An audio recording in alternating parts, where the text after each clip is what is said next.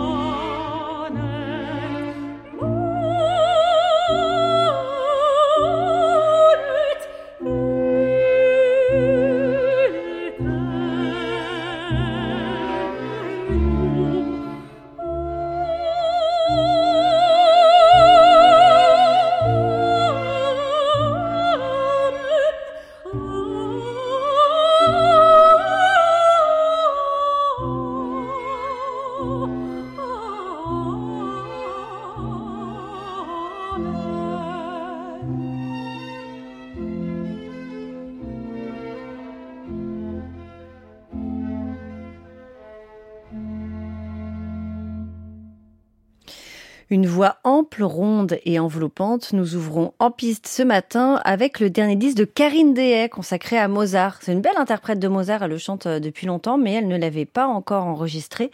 Et c'est chose faite avec ce programme Tout Mozart qui mêle profane et sacré et qui demande à son interprète de savoir vocaliser. La pièce maîtresse de ce récital, c'est le motet Exultate Jubilate. Le programme a été euh, construit autour de cette œuvre.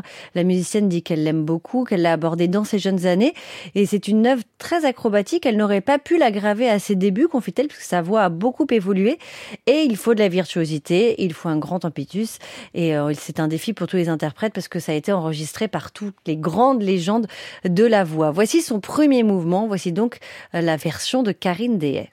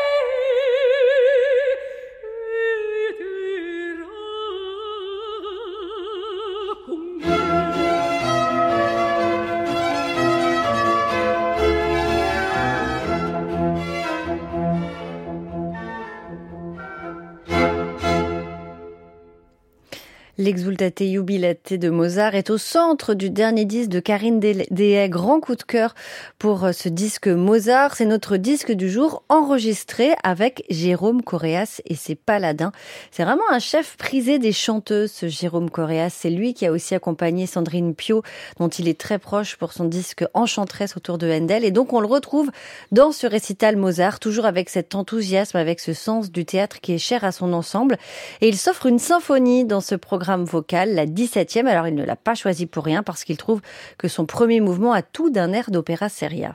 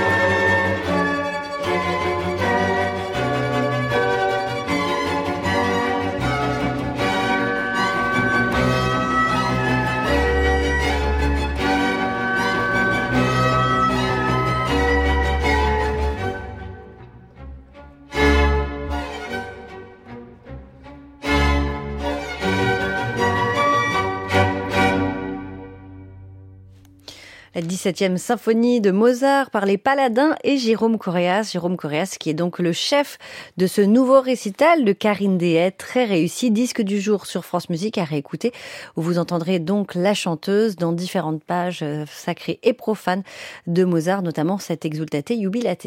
Il est 9h15.